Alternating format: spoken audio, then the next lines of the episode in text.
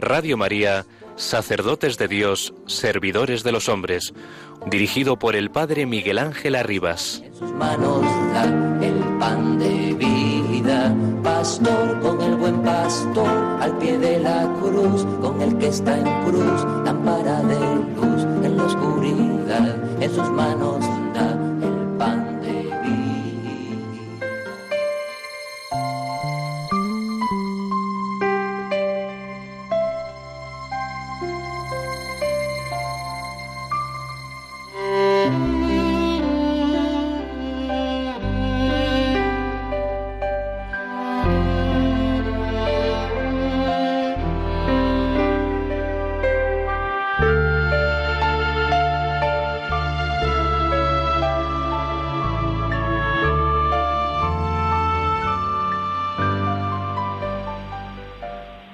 Recuerden los presbíteros que no están nunca solos en el ejercicio de su trabajo, sino unidos a la virtud omnipotente de Dios y creyendo en Cristo, que los llamó a participar de su sacerdocio.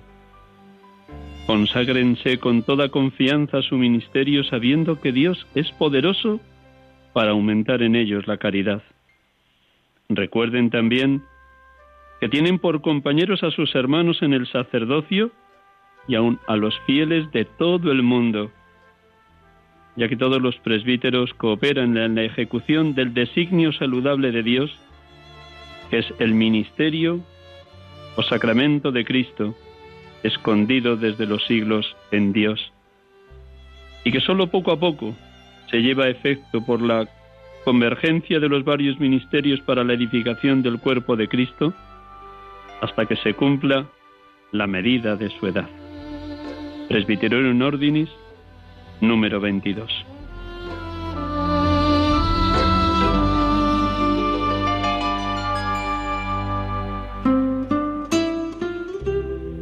Buenas tardes, hermanos y amigos de Radio María. Aquí les acompañamos una tarde más de domingo en directo en este programa, Sacerdotes de Dios, Servidores de los Hombres. Es una gran alegría para este pobre sacerdote acompañarles un domingo más y poder entrevistar también en el día de hoy a un sacerdote, en este caso Florentino Vaquerizo, sacerdote joven de la diócesis de Segovia, a quien vamos a tener la dicha de escuchar en unos minutos. Doy las gracias también a Marino Pérez, voluntario de los voluntarios de Radio María en Valladolid. Estamos transmitiendo en directo desde el Centro de Espiritualidad Diocesano aquí junto a la Basílica de la Gran Promesa. Aquí mm, nos han preparado todo de una manera admirable. Así que gracias, Marino, por prestarnos estos minutos de la tarde del domingo robándoselos a su esposa, a sus hijos y a sus nietos. Gracias por los voluntarios de Radio María. Un abrazo a todos. Pues bien, como acabo de proclamar en este fragmento del número 22 de Presbyterorum Ordinis, los presbíteros nunca estamos solos por más que en ocasiones nuestro ministerio nos toque ejercerlo en lugares remotos o en realidades pastorales inmensas, como son muchos de los presbíteros de las diócesis de Castilla-León que llevan 10, 12, 15, 20 pueblos ellos solitos. Es verdad que núcleos de población muy pequeños, pero tienen que estar ahí atendiendo y cuidando a personas de muy distintas edades, sobre todo a personas mayores. Damos gracias a Dios, infinitas gracias por tantos hermanos nuestros presbíteros, que día a día, hora a hora, minuto a minuto dan la vida de una manera callada, silenciosa, en favor de los más olvidados. Y gracias también a ustedes, queridos oyentes de Radio María, porque sé que incesantemente oran por la santidad de los sacerdotes y de los seminaristas, para que seamos lo que estamos llamados a ser, imagen, reflejo, icono, representación vivísima del sacerdocio de Jesucristo. Gracias a todos ustedes. Como cada domingo comenzamos orando, proclamando el Evangelio de este domingo decimoctavo del tiempo ordinario, este fragmento bellísimo del capítulo 6 del Evangelio según San Juan, el discurso del pan de vida. Nos disponemos a escucharlo, como otros días, con muchísima atención. Lámpara es tu palabra para mis pasos, luz en mi sendero, dice el salmista. Pues dejemos que la palabra de Dios sea luz. Cada uno estamos viviendo una realidad humana y espiritual distinta y siempre la palabra, que es común para todos, a cada uno nos habla, nos ilumina en ese momento humano y espiritual que cada uno está viviendo. Este es el prodigio, la maravilla de la palabra de Dios. Un mismo evangelio, pero como luz concreta, directa al alma, a la mente y al corazón de cada creyente. Dejémonos iluminar. Hacemos un, un instante de silencio con esta música que Javier desde los estudios centrales de Madrid de Radio María nos coloca y de escuchado este clima de silencio, proclamamos la palabra.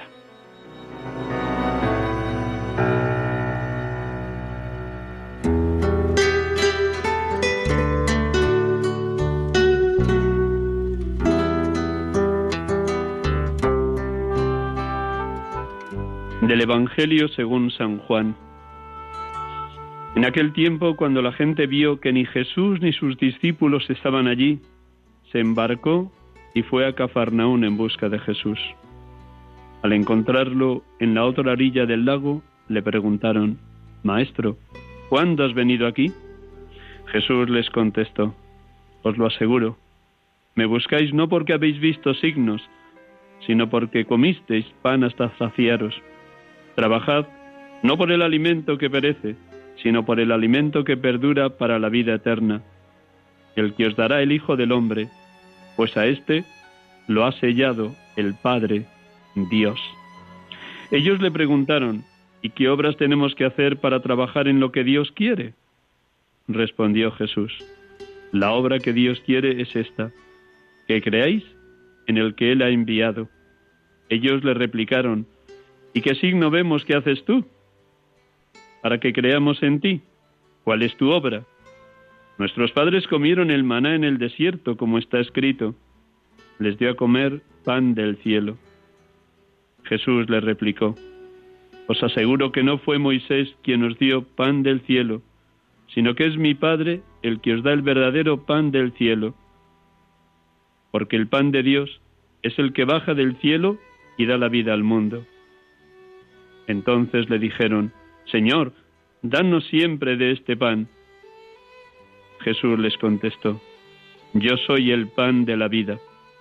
El que viene a mí no pasará hambre, y el que cree en mí nunca pasará sed.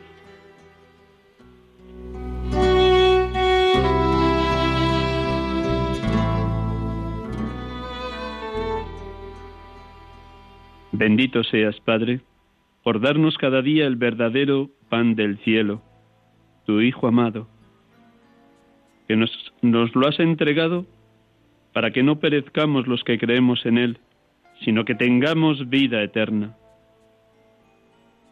Porque tu pan de salvación es tu Hijo, encarnado, muerto y resucitado, que ha venido para que tengamos vida y vida en abundancia. Su cuerpo entregado y su sangre derramada en el memorial que actualiza cada día el sacramento de la cruz es para nosotros víctima de propiciación por nuestros pecados. Bendito y alabado seas Jesucristo, porque nos urges a trabajar por el alimento que perdura para la vida eterna.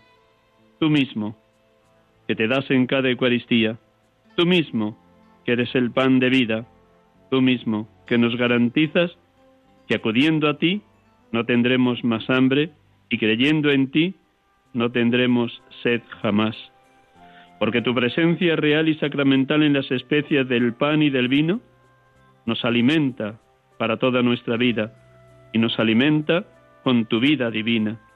Nos adentras en la comunión del misterio trinitario, nos transformas en verdaderos partícipes de la intimidad divina. Bendito y alabado seas, Espíritu Santo, consolador divino, porque tú, que procedes del Padre y del Hijo, nos comunicas la misma vida divina en el don eucarístico. Nos inundas del infinito amor divino de una forma totalmente gratuita y generosa, porque todo lo que el Padre en su Hijo nos comunicó, tú nos lo actualizas y nos mueves a adorar con constancia esa presencia real y sacramental de Cristo en la Eucaristía y en el sagrario. Bendito y alabado seas, Padre, bendito y alabado seas, Hijo, bendito y alabado seas, Espíritu Santo, adorado Dios amor, Dios Trinidad, porque nos hacéis partícipes de vuestra vida divina a los tres, Padre, Hijo y Espíritu Santo, perfectísima comunión de las tres personas divinas. Adorado seas, Dios amor, Dios Trinidad.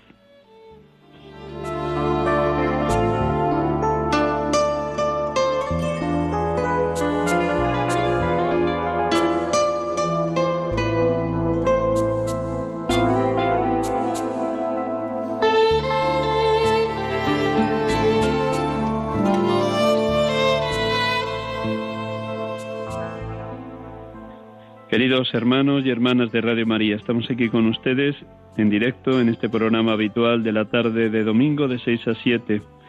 En este programa Sacerdotes de Dios, Servidores de los Hombres. Como ya les dije al comienzo, tenemos la dicha de poder dialogar hoy y escuchar el testimonio de un sacerdote relativamente joven, al menos joven para lo que es la media de edad en la diócesis de Segovia, Florentino Vaquerizo Gómez. Creo que ya lo tendremos al otro lado del hilo telefónico. ¿Es así? Florentino, parece que todavía no llega. Pues vamos a esperar un instante para que Florentino nos pueda contar. Le voy a presentar mientras llega. Florentino Vaquerizo Gómez nació en Segovia, pero ha vivido toda su vida en Fuente Rebollo con su familia. Nació el 6 de marzo de 1981. Desde los 12 años sintió la llamada al ministerio sacerdotal y comenzó su formación como seminarista tanto en el seminario menor como en el seminario mayor de Segovia. Fue ordenado sacerdote el 13 de abril del año 2008. Y él, en su primer destino pastoral, estuvo en Navas de la Asunción, y desde hace diez años fue enviado a la unidad pastoral de Riaza y todos los pueblos aledaños que constituyen esa unidad pastoral. En total son 19 núcleos de población, aunque actualmente esos pequeñísimos núcleos de población se ciñen a solo cinco ayuntamientos. Esperemos saber en un instante que desde Radio María Javier haya podido tomar contacto con nuestro hermano Florentino.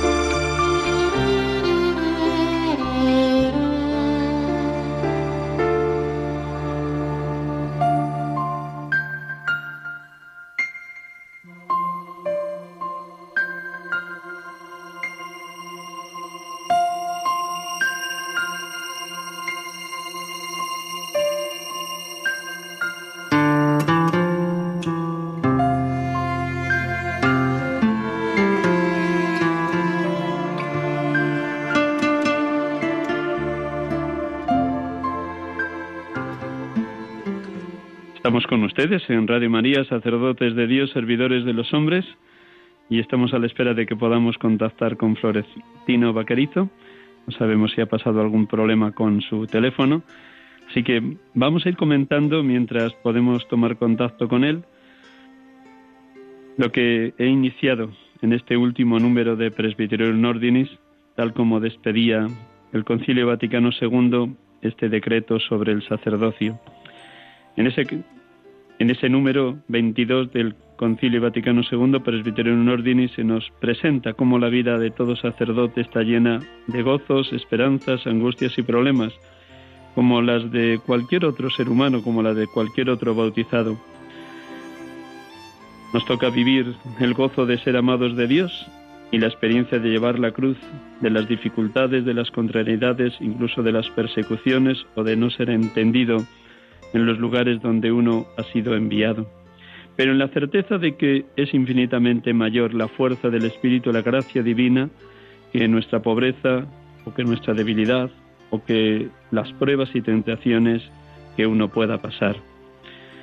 Sabemos también cómo hay muchísimos hermanos sacerdotes que pasan por situaciones muy complejas debido a las persecuciones de la Iglesia en países de mayoría de otras religiones que económicas o sociales hacen pasar apuros verdaderamente, pero es precisamente este el signo de la vida de un presbítero que allá donde está, sea un pueblecito de la selva o en medio de la Amazonía, sea en lo alto de una montaña o en lo más humilde de un barrio, de un suburbio, de una gran ciudad, el sacerdote se hace uno con la gente a la que ha sido enviado y vive la misma experiencia de la gente de su parroquia en esa situación de asimilarse, de inculturarse, de estar dentro de la realidad, porque Jesús a todos los bautizados nos dice, vosotros sois la sal de la tierra, vosotros sois la luz del mundo. Y es ahí donde tenemos que ser sal y luz, en la realidad concreta donde a cada presbítero la Iglesia por nuestro obispo nos envía. Eso sí, necesitamos ser muy fieles a la unión con Cristo, a una vida espiritual intensa, a una celebración de la Eucaristía como cumbre y fuente de la jornada, a un rezo permanente de la liturgia de las horas, gustando y saboreando los salmos, la palabra de Dios, a un tiempo largo de adoración eucarística para que hagamos nuestra aquella exclamación del campesino al santo cura de Ars, yo le miro y él me mira. Cuanto más fieles seamos a Cristo, más fieles seremos también a la misión que se nos pida porque es sentir como nuestros los problemas de la gente, como dice el comienzo de Gaudium et Spes, los gozos y las esperanzas, las angustias y los problemas de los hombres de hoy han de ser también los gozos y las esperanzas, las angustias y los problemas de la Iglesia, de cualquier presbítero. Nada hay verdaderamente humano que pase desapercibido para un hijo de Dios o para un presbítero de la Iglesia. Cuanto más insertos en esa realidad, desde la luz, la fuerza y la gracia del Espíritu Santo, tanto más fieles seremos a la misión que se nos pide. También, como cualquier otra persona, el sacerdote ha de ser un eterno buscador de la voluntad divina, como busca la cierva corrientes de aguas y mi alma te busca a ti, Dios mío. Tiene sed de Dios, del Dios vivo. ¿Cuándo entraré a ver el rostro de Dios? Nuestra vocación es cierta y es la misma de todo bautizado, la santidad. Sed santos como yo, el Señor vuestro Dios, soy santo, como ya he comentado en otras ocasiones, en otros domingos. Pero luego esa santidad se va concretando en el día a día, de tal manera que la vida de un presbítero ha de ser de una profunda actividad en la oración para luego ser contemplativo en la acción. O dicho de otra manera, la caridad pastoral que se nos pide a los presbíteros es la principal fuente de espiritualidad. Cuanto más vivamos la unión con Cristo, tanto más luego en las tareas pastorales no nos gastaremos o no nos desgastaremos inútilmente, sino que ese consumo gusto me gastaré y me desgastaré de San Pablo se convierte en fuente de espiritualidad, porque ahí donde un sacerdote se da, sea presidiendo la Eucaristía, llevando la comunión a los enfermos, atendiendo a los más necesitados del barrio, asistiendo a los que se encuentran completamente solos, consolando a quien ha perdido un ser querido o un familiar en un tanatorio, ahí donde un presbítero ejerce su ministerio, ahí está Cristo, y esa presencia de Cristo hace que la tarea, la misión la dedicación sea fuente de espiritualidad. El ser contemplativos en la acción hace que esa presencia de Cristo en las personas, en los acontecimientos y en las más diversas circunstancias se convierta en fuente de vida. Porque no puede haber separación entre la oración y la vida, entre la contemplación y la acción, sino que en todo, en cada momento, las 24 horas del día, el presbítero ha de sentir muy viva la presencia de Cristo. Yo estoy con vosotros todos los días hasta el fin del mundo. Dificultades no van a faltar, como decía hace un instante, pero siempre habrá nuevas oportunidades donde la luz de la fe nos ayuda a iluminar tanto el momento personal que vivimos cada uno como el momento pastoral donde hemos sido enviados. Lámpara es tu palabra para mis pasos, luz en mi sendero. Tantas y tantas veces la vida de un presbítero puede parecer de una completa esterilidad, de una aparente inutilidad, porque el trabajo que realizamos es muy callado, muy silencioso, sembrar evangelio y no siempre se ve de manera inmediata de manera inmediata la, la presencia del Dios vivo, sino que tantas y tantas veces nos toca trabajar como Jesús estuvo 30 años de vida oculta en Nazaret. Pero también aquellos 30 años de vida oculta fueron años de inmensa fecundidad, no solo porque se insertó de lleno en la realidad de Nazaret y de Galilea, no solo porque vio la manera de ejercer el trabajo su padre José, su padre putativo, no solo porque estaba observante de los distintos oficios, tareas que realizaban los nazarenos, sino porque además en esos 30 años de vida oculta él meditaba serenamente, sosegadamente, la palabra de Dios que el Señor había proclamado por medio de los profetas, en la certeza de que todo lo anunciado por Dios a través de los profetas tendría pleno cumplimiento en su persona. Lo llevaba ya muy asimilado, muy integrado. En esos 30 años de vida oculta de Nazaret, Jesús miraba también a María y a José, y mirando a María y a José, se daba cuenta de cómo la Virgen, como nos dice San Lucas, María conservaba todas las cosas meditándolas en su corazón. Si ese era el modo concreto de vivir de la Virgen, seguro que Jesús también, observándola a ella en lo humano, también aprendía de esa misma manera a vivir así, totalmente en la presencia de Dios. Las 24 horas del día y los 365 días del año en la presencia de Dios. Y aunque tantas y tantas veces puede parecernos inútil o poco aparente el trabajo, todo lo que se ha sembrado de Evangelio Dios tarde o temprano lo hace fecundo. Lo que toca es que sembremos con verdadera fe, con verdadera esperanza y con verdadero amor lo que a cada uno de los presbíteros nos toca sembrar, a tiempo y a destiempo, haciendo nuestra la exclamación de San Pablo, ay de mí si no anuncio el Evangelio. Escuchamos un poquito de música para continuar esta reflexión.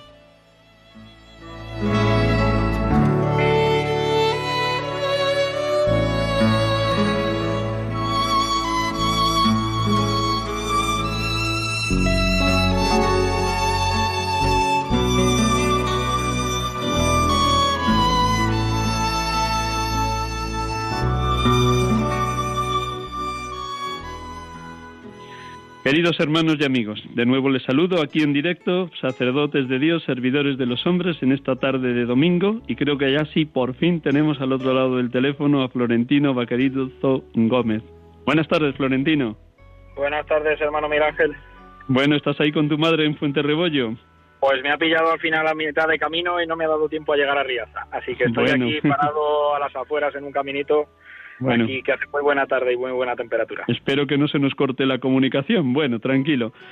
Ya te he presentado, aún así, como solo he dicho la fecha de nacimiento y tu fecha de ordenación, voy a completar tu presentación ahora que ya te tenemos en directo. Pues Florentino Vaquerizo Gómez, como dije, fue ordenado el 13 de abril del 2008, por tanto lleva 13 años de ministerio sacerdotal con una vocación de total entrega a la misión que se le pidió, primero el Namas de la Asunción y desde hace diez años, que lo cumplirá a finales de septiembre, en Riaza y la unidad pastoral de todos los ayuntamientos y poblaciones que confluyen en esa unidad pastoral de Riaza. y desde hace unos meses pues ha sido destinado a La Lastrilla, que es un pueblo a las afueras de Segovia capital, para em, emprender una nueva tarea. El obispo don César le va acercado a la capital posiblemente porque cada vez va a tener más tareas en la vicaría judicial como notario donde está también trabajando compatibilizando con la misión pastoral de Riaza y por eso pues necesitaba estar más cerca de la capital. Él entre el año 2016 y 2019 en la Universidad Pontificia de Comillas culminó su licenciatura en Derecho Canónico. Pues nada, mm, están bien dados los datos, ¿no? ¿Verdad, Florentino? Sí, estupendo Bueno, pues nada. Lo primero, como siempre, pregunto a los sacerdotes que entrevisto en el programa qué momento humano y espiritual estás viviendo y en este momento de tránsito, dejando Riaza después de 10 años y a las puertas ya de entrar como nuevo y futuro párroco de la Lastrilla. ¿Cómo vives este momento? Bueno, la parte humana estoy bastante flojo. Tú sí que lo sabes porque, bueno, pues vamos conversando y tal, pero desde toda esta realidad del COVID, cuando lo pasé en el mes de marzo, eh, en la primera ola me ha dejado no grandes secuelas, pero sí cierto cansancio, fatiga y, lo voy notando. Así que a nivel humano me siento bastante cansado. Unido a eso, esta parte de, cambio, como, como comentas, este traslado tras 10 años de, de entrega en esta zona, pues la verdad es que me está, me está costando.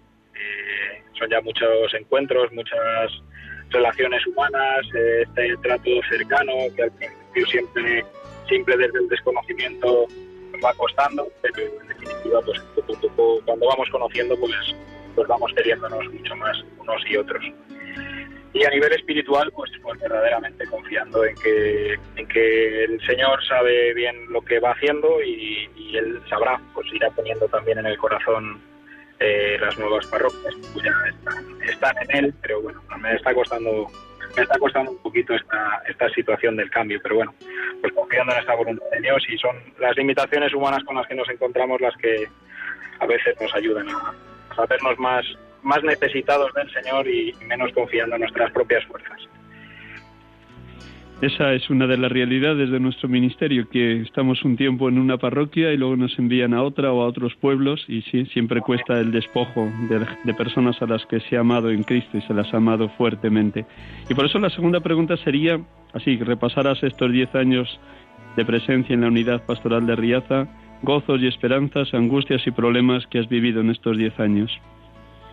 Eh, bien, esta realidad de este tiempo, eh, los 10 años aquí en Riaza y, unidos a los, a los tres anteriores ya como sacerdote, uno de los gozos mayores que tengo es el, trabajo compartido con otros sacerdotes.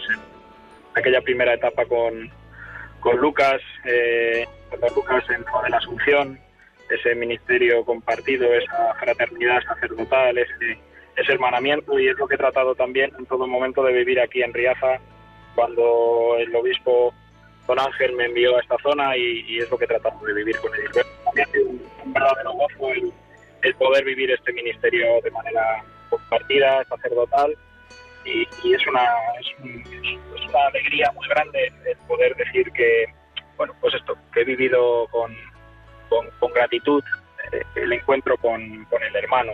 También en el arciprestado eh, es una esperanza el, el poder trabajar con los hermanos, en este arciprestado concretamente son muchos los sacerdotes extradiocesanos, muchos colombianos, Edilberto, como decía, de Guatemala. Eh, bueno, pues es esta realidad de, vivir el propio ministerio en compañía de otros, sean de aquí de la tierra o sean de otros lugares. compartir vida, compartir oración, el compartir, en definitiva, pues el resto de situaciones de la propia, de la propia vida, del día a día.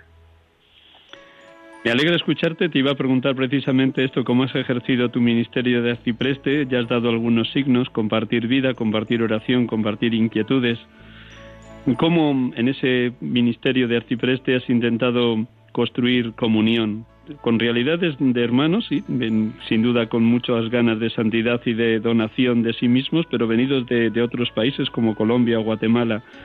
¿Cómo has intentado acercarte en el tú a tú a cada hermano de este estado, Riaza y John? Bien, la primera, la primera impresión cuando llegué fue un poco la de sentirme al revés.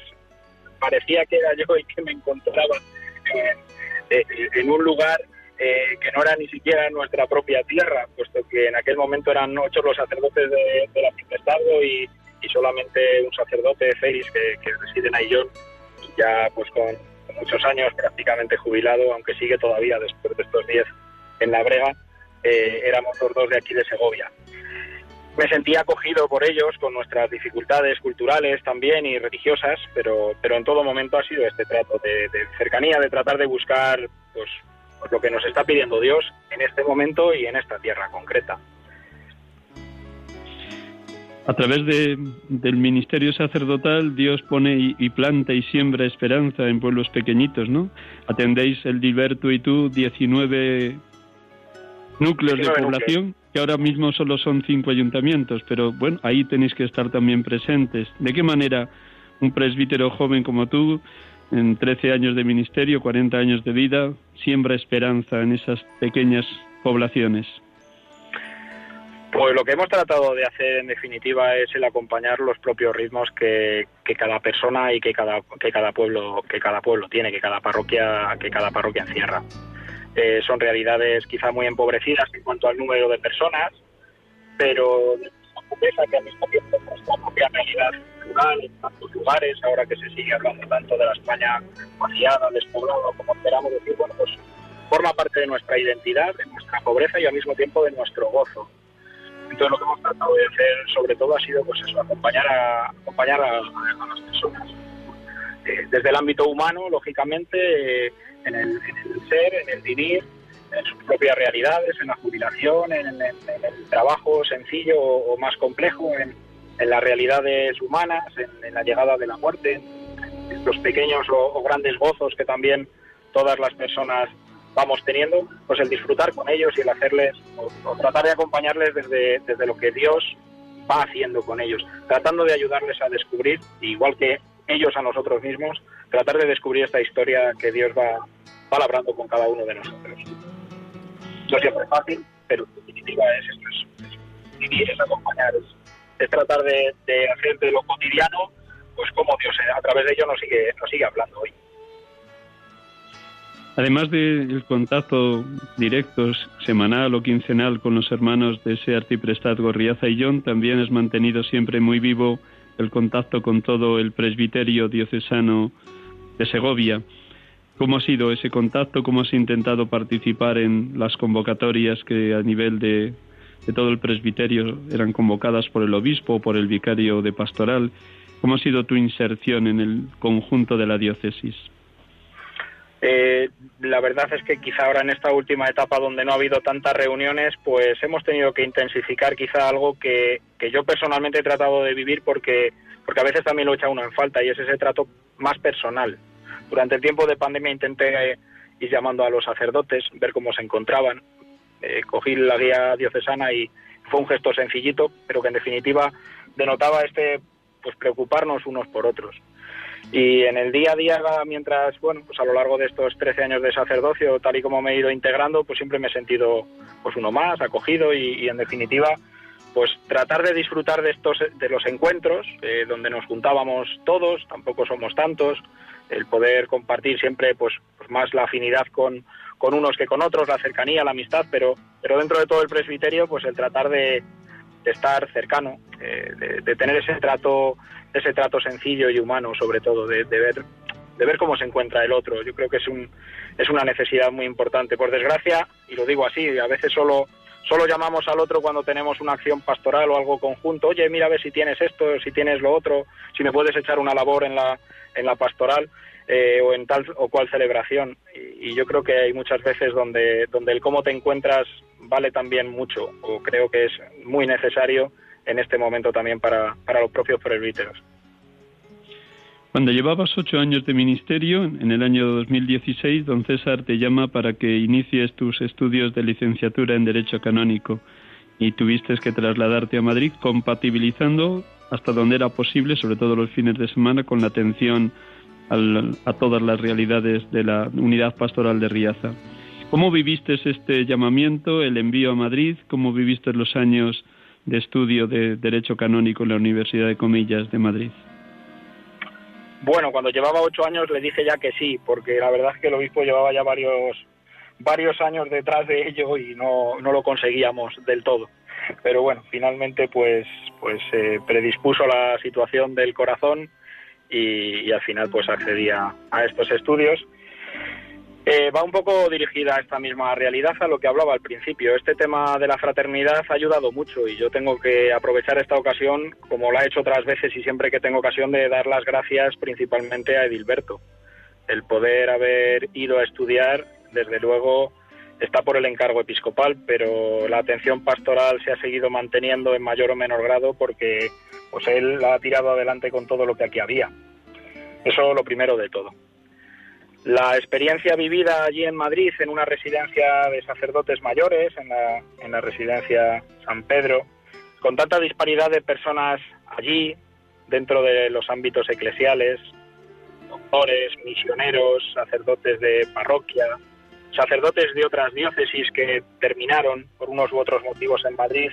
Bueno, me presentó también esta gran riqueza de la, de la propia Iglesia, eh, tan común y al mismo tiempo tan dispar, pero que en definitiva es cómo esta historia de Dios se va haciendo y al final, pues, pues todos tenemos ese momento de, de, conclusión, que lo estoy viviendo ahora también con la experiencia de otros compañeros sacerdotes que se tienen que jubilar y, y reconozco que no está siendo fácil. Pero el vivir allí pues me abrió también a esta, a esta amplitud dentro de los propios presbiterios y yo creo que me, vino muy bien esa, esa experiencia. Y concretamente en el tema del estudio, pues desde luego la riqueza de la formación en la Universidad Pontificia de Comillas, pues fue una bellísima experiencia. Eh, ver también cómo yo me resituaba tras 10 años de haber parado de estudiar la, teología en, en, Salamanca, en la Universidad Pontificia de Salamanca, y yo creo que eso, que lo que más me costó en definitiva fue esa adaptación entre el tratar de estudiar por un lado y el tratar de, atender las parroquias por el otro. Reconozco que ahí eh, buche y leche, como dice un amigo sacerdote, no puede ser. Y, al final a todo no se llega. Pues bueno, pues, pues seguramente las parroquias se sintieron en ese momento más pues más debilitadas en la atención pastoral, seguramente en el culto, pues bueno, conseguimos mantener un poco los ritmos, pero, pero toda la otra parte de atención, de, comunicación, de presencia, pues se vio, se vio limitada. Perder para ganar es una misión que tenemos. Dios te manda a través de tu obispo a estudiar para, para que ahora puedas servir con una amplitud grande a tu diócesis de Segovia en esa vicaría judicial. ¿Cómo has acogido este nuevo destino de la Lastrilla? También luego cuéntanos un poquito cómo es así, a nivel humano y a nivel espiritual, lo que alcanzas a conocer de, la nueva parroquia cuando te incorpores a, finales de septiembre. Es un poco, reconozco que, llego muy a un lugar muy desconocido y, digo lo mismo que, que incluso cuando vine aquí a Riaza. Y aquí tenía una gran ventaja que, que nuestro amigo Javier, que estaba por aquel entonces aquí de párroco, pues me presentó muy por delante esta realidad y al haber sido compañeros de seminario, pues, pues teníamos mucho ganado en común y mucho compartido.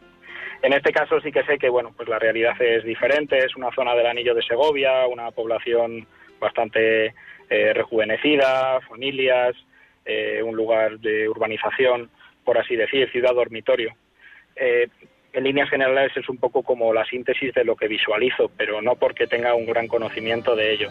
Sí que sé que al lado de la, de la iglesia de San Alfonso Rodríguez, eh, la iglesia del Sotillo, que es donde tengo la casa parroquial, eh, hay una residencia, la residencia diocesana de Cáritas en Segovia está allí, cerca también hay otras dos residencias, de Apadefín, de Fundación Persona. Bueno, en esa línea social, pues parece que también cerca y muy cerquita pues tenemos esta realidad de atención humana y social. Así que, pues bueno, quizás así, grosso modo, y estas dos pinceladas, me parece que sin profundizar mucho, están sobre la mesa, pero todo en las manos del Señor y el Espíritu irá diciendo lo que, lo que allí nos encontraremos. De momento no lo me imagino escuchándote que va a ser un mes mm, duro, fuerte, intenso. Por un lado, la despedida de Riaza y de todas las gentes que has conocido en estos diez años, la incorporación a, la nueva realidad de la Lastrilla, en esa parroquia tan hermosa de San Alfonso Rodríguez, más tu cansancio, consecuencia de las secuelas del COVID, de lo mal que lo pasaste en la primera ola. De cara a ponerte ante Dios en estos días, con estas realidades tan variopintas y distintas, ¿qué le estás diciendo con más frecuencia al buen Dios? Bueno, pues en este sentido eh, me pongo en sus manos y simplemente que, que, él, que él que comenzó la obra buena en aquel día de ordenación y también en aquellas llamadas previas a lo largo de la vida y en su propio plan, pues que lo vaya llevando a término. En definitiva es esa oración de, de la oración sacerdotal, de la, de la, de la consagración. Pues en definitiva el, saberme en sus manos y, que, que, ahí estamos, que, que, donde él vaya dirigiendo, que, que ahí nos iremos encontrando y tratando de descubrirle porque él siempre camina con nosotros. Vamos a dar paso dentro de un instante a alguna llamada de los oyentes de Radio María. Y si es alguien que te conoce, pues mucho mejor, pero abiertos a cualquiera de los oyentes. Pero antes de dar paso al teléfono, haciendo una mirada retrospectiva a tus años de seminario en Salamanca, allá en ese seminario de Ávila que conjunta a los seminaristas de varias diócesis de Castilla y León, de todo lo que viviste allí, ¿qué es lo que luego te ha ayudado más en el ejercicio de tu ministerio? Yo creo que lo que he ido descubriendo desde esa etapa de formación en el seminario y de cara a cómo lo he ido llevando a lo largo de estos años, creo que sí que ha sido ese tema del trabajo en equipo, esa línea de fraternidad sacerdotal, de, de búsqueda, bueno, pues en los seminarios somos humanos, tampoco somos tantas personas en aquellos seminarios y a cualquier roce o cualquier cosilla parece que, se puede montar un, no un enfrentamiento visceral, pero sí esos roces diarios que, que parecen bobadillas porque lo son, pero que en el día a día parece que cuestan. Pero sí que lo que he sacado ha sido esa experiencia de trabajo conjunto, esa búsqueda en la reflexión de, de ver cómo llevar adelante distintos proyectos, eh, confrontándolo con otro, el ver cómo las distintas acciones han ido adelante no por empeño de uno, sino por, por, confrontarlo con los demás y ponerlo, y ponerlo también en oración delante del Señor. O sea que esa parte de, de, no, de no vivir aislado y de vivir eh, presentándolo con los hermanos, en aquel caso seminaristas y en este caso sacerdotes, y también con los consejos de las parroquias, me parece que es algo que llevo, llevo dentro y que creo que me ha ayudado y, y espero que me siga ayudando. Me llama la atención poderosamente y agradecido a Dios que, que cuando paso por mi pueblo Riaza siempre tenéis todas las semanas una Eucaristía ofrecida por las vocaciones al ministerio sacerdotal, puesto que son tan escasas las vocaciones en todas las diócesis de Castilla y León. ¿Cómo llevas dentro también como presbítero esta inquietud por las vocaciones? ¿Y cómo has vivido también? Me parece que hoy he estado contigo el único seminarista que hay en la diócesis de Segovia te ha estado acompañando en las Eucaristías del día de hoy. ¿Cómo, vives estas dos realidades? Gracias a Dios no es el único, en el mayor tenemos ahora tres. Ah, pero, pero sí, sí, este es el, que más tiempo lleva. Eh, Alberto Janus ha estado compartiendo esta mañana conmigo y ha estado también comiendo en casa, tranquilamente allí con mi familia. Y, bueno, pues la llevo con, con, ese deseo de, de el Señor eh, llamando pues los jóvenes de como nos cuesta y es tan difícil a veces por porque no sabemos. El don tan grande del ministerio se muestra demasiado la vasija de la que te perdemos por un instante, Florentino, perdona que te corte, pero te perdemos y los oyentes no te, a lo mejor por la postura del móvil o cualquier otra cosa, como has parado ahí a mitad de camino, Puede ser. Aquí ahora, aquí ahora mejor. ahora mejor, ahora mejor. Antes se te muy bien. Muy bien. Perdón, repítenos esto último que nos has dicho de, la presencia de Alberto contigo hoy y comer contigo. Sí, estaba, que ha estado Alberto conmigo compartiendo pues las tres celebraciones de la Eucaristía y luego también pues, pues la mesa en casa con mi familia, con mi madre y con mi tío hoy. Y veía que esta preocupación de, la vida, de la vocación, pues que, lo veo con, por un lado con dolor, porque a veces no soy capaz de, demostrar el gran gozo que supone la llamada de Dios y, a veces pues esa propia ese propio barro que, que, llevo en mi propia vida pues seguramente no permita mostrar el gran don del alfarero que es Dios y que es el que sigue llamando y moldeando eh, sí que tengo también el gozo de poder decir que, que hay un muchacho de aquí de, de que va a entrar en el seminario menor este año así que bueno pues el Señor irá también acompañando esta realidad y que él que empieza ahora, pues que vaya discerniendo sobre todo si, Dios le llama o no le llama. bueno, por lo menos que sigamos sembrando y que, Dios vaya viendo cómo va tocando el corazón de cada persona. Solo desde esa manera pues podrá haber eh, vocaciones sacerdotales. El Señor es el que va tocando el corazón, aunque cuenta con nosotros para ello. Unas veces desde el testimonio y otras desde el contratestimonio. Esperemos que siempre sembremos desde un testimonio de santidad sacerdotal. Permíteme un instante que, que, voy a decir a los oyentes por si alguno quiere llamar y preguntarte algo. Recuerdo a los oyentes el teléfono para llamar directamente a la emisora de Radio María 91 005 9419. Repito, aunque casi todos los oyentes tienen el teléfono, pero si alguno quiere llamar en estos 10 minutos antes de menos 5, 910059419.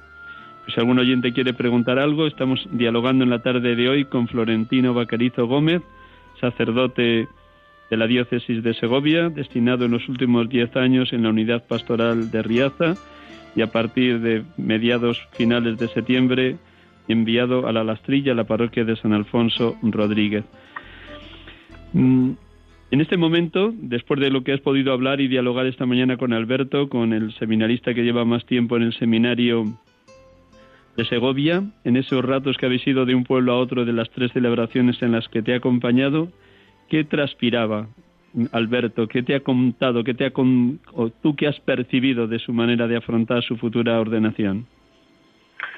Bueno, lo que más que el, en el camino, porque quitando a Río Frío de Riaza, el resto de lugares hemos ido ya con los dos coches, porque él ha venido a Riaza con su coche para la primera celebración y luego ya hemos ido a celebrar la fiesta en Sopor de Sepúlveda y ya, hemos llevado los dos coches. Lo que he notado ha sido pues eso, el, el querer contemplar eh, de primera mano eh, pues quizás el sacerdote en los pueblos, el sacerdote aquí en la diócesis en la zona rural, él es la capital, eh, hemos llegado a los ámbitos de celebraciones, pues como seminarista muchas veces también a este ámbito de acompañar en las celebraciones al obispo, en la catedral, y todo lo que supone pues esta cercanía tan, tan concreta en los lugares con, poca población, aunque era en verano, pues hay bastante gente en todos los pueblos. Pues me veía muy atentos todo lo que, a todo lo que íbamos eh, hablando con la gente, presentando. Eh, pues, se le veía como, como muy, muy queriendo el, ver cuál es esta propia realidad que, le toca vivir al sacerdote de manera diaria, en este caso el, bueno, te perdemos. No sé si Javier desde los estudios centrales de Radio María nos puede transmitir si alguna llamada ha llegado hasta la centralita. Vamos a esperar un instante, un instante, Florentino, a ver si alguien quiere preguntarte algo y si no, yo sigo aquí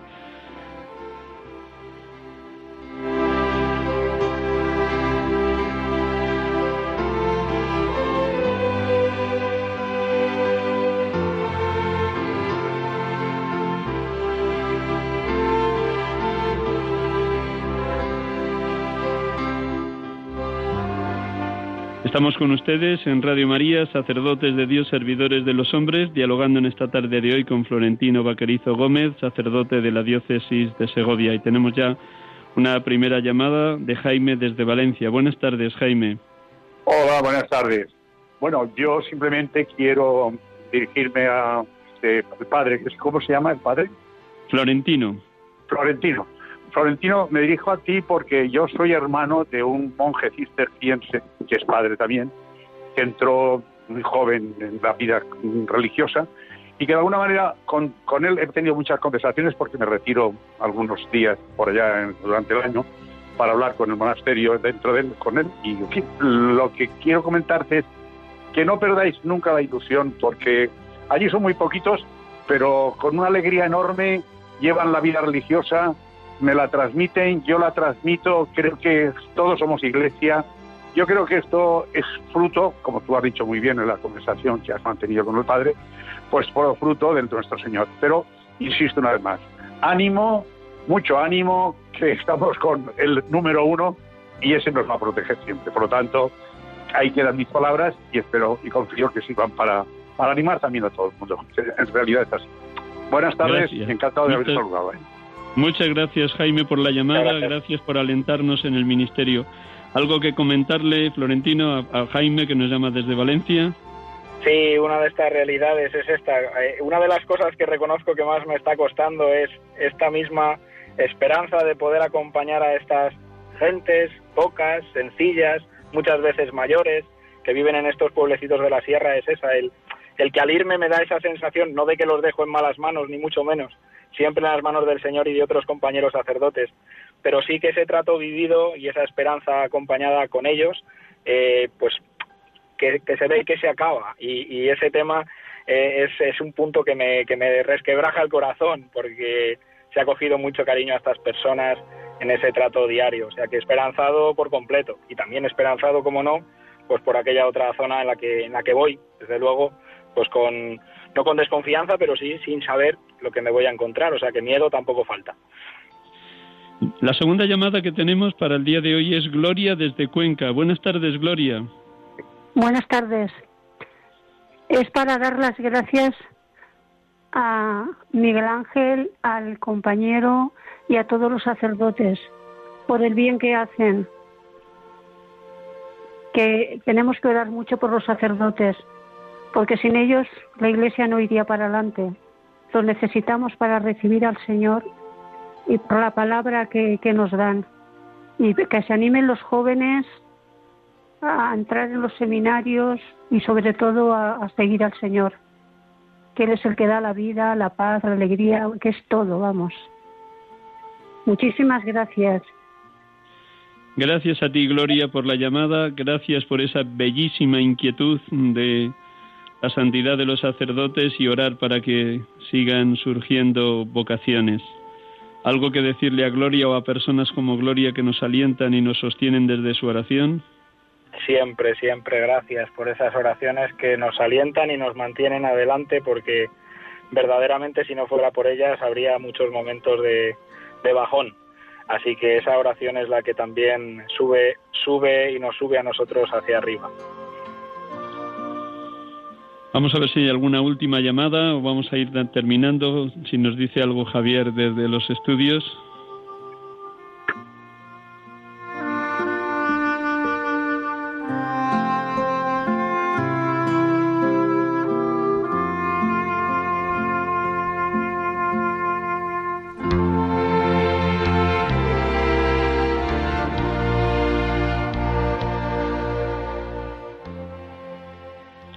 Aquí con ustedes en Radio María, sacerdotes de Dios, servidores de los hombres, a punto de concluir el programa.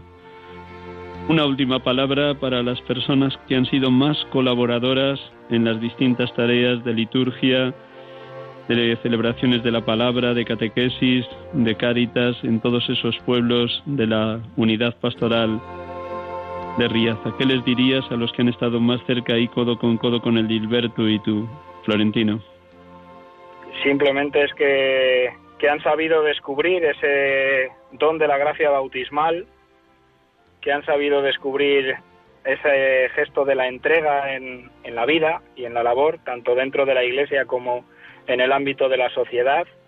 Y por mi parte, desde luego, gratitud por todo lo que hemos vivido juntos, por todos los consejos y las orientaciones que a lo largo de estos años nos han ido dando porque han servido de mucho. Yo creo que, que sin ellos eh, habríamos estado siempre mucho más perdidos y creo que se necesita que la gente siga asumiendo no estos roles, sino que siga asumiendo su identidad bautismal, como creo que, que en estas parroquias y en estos grupos que, que, has estado mencionando, pues han sabido, han sabido estar y siguen sabiendo estar.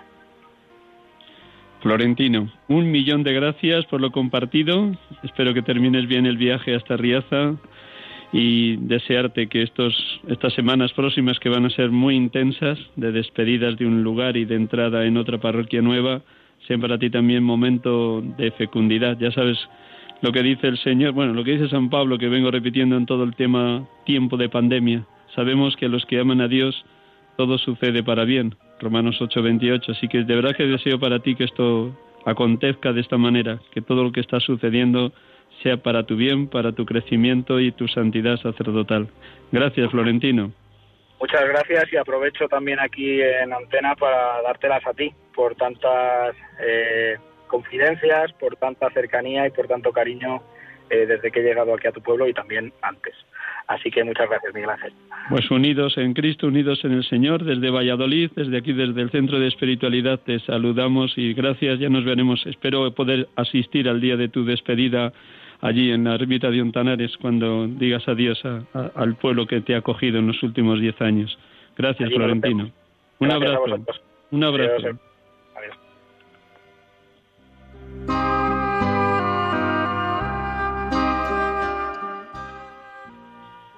Hermanos, terminamos el programa de hoy. Como ven, siempre es hermoso poder compartir un rato de radio con algún hermano sacerdote en las distintas y múltiples realidades en las que la Iglesia nos envía, nos cambia de destino y nos pide servir al pueblo de Dios en el total desprendimiento de la vida, como fue la vida de nuestro Señor Jesucristo. Y escuchábamos el domingo pasado, el Hijo del Hombre no ha venido para ser servido, sino para servir y dar su vida en rescate por muchos o como Él mismo se presenta en el Evangelio de hoy, como pan vivo bajado del cielo, el pan de la vida, para que nuestra hambre y nuestra sed de santidad y plenitud queden colmadas cuando le comulgamos eucarísticamente cada día. Concluyo en el último minuto con una oración por los sacerdotes, oración por la santificación de los sacerdotes del Papa Pío XII.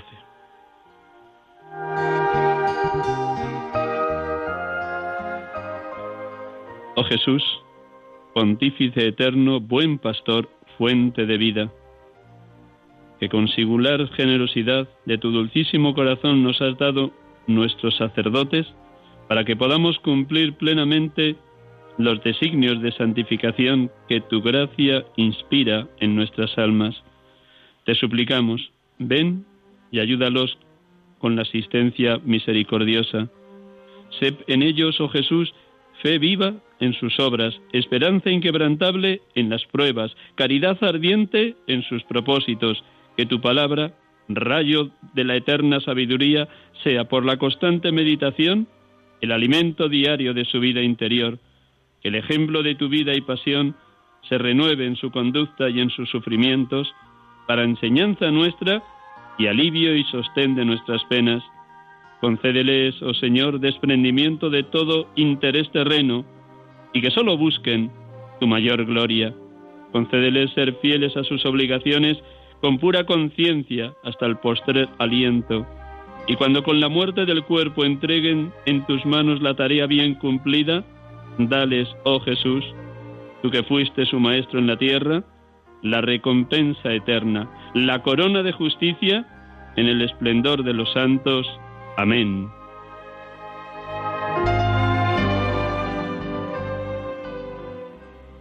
Buenas tardes, hermanos y amigos de Radio María. Le doy gracias a Marino Pérez que nos ha acompañado en este centro de espiritualidad. Y hasta el próximo domingo, si Dios quiere. Que Dios les colme de bendiciones. Sacerdote tan grande y tan pequeño, por anunciar el reino, dejó su casa atrás. Sacerdote la vida pone en juego pastores para el pueblo, un guía a la verdad. Acaban de escuchar el programa Sacerdotes de Dios, Servidores de los Hombres, dirigido por el Padre Miguel Ángel Arribas. Pues quiere siempre ahora ya, pastor con el buen pastor al pie de la cruz con el que está en cruz, lámpara oscuridad, en sus manos da el pan de vida. Pastor con el buen pastor, al pie de la cruz, con el que está en cruz, lámpara de luz en la oscuridad, en sus manos